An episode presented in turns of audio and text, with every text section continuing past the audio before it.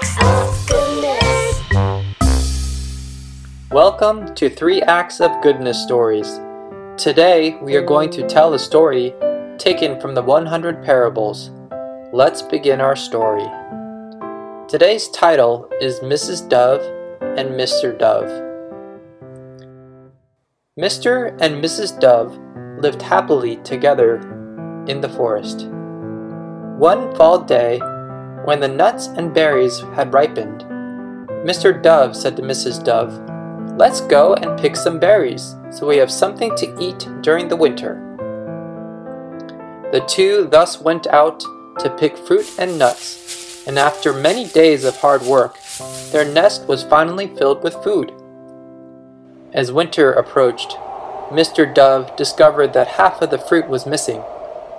He called angrily to Mrs. Dove and said, You ate half of the fruit without telling me.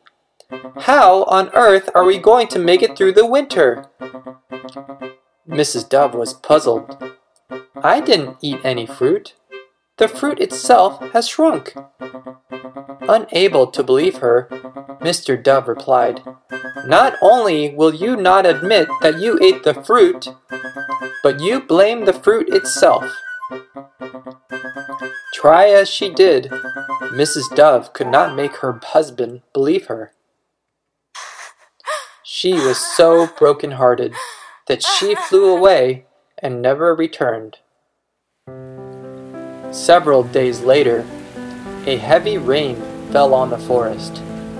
The rain soaked the nuts and fruit, making them return to their original size. When Mr. Dove saw this, he realized that he had wrongly blamed Mrs. Dove.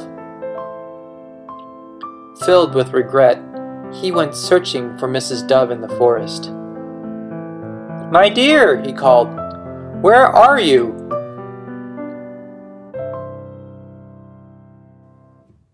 So, what did we learn from today's story? In a similar way, many people become confused by worldly pleasures and forget that they are only fleeting. Thus, they violate important taboos. Too late to repent, they can only wail mournfully like the foolish dove who lost his love.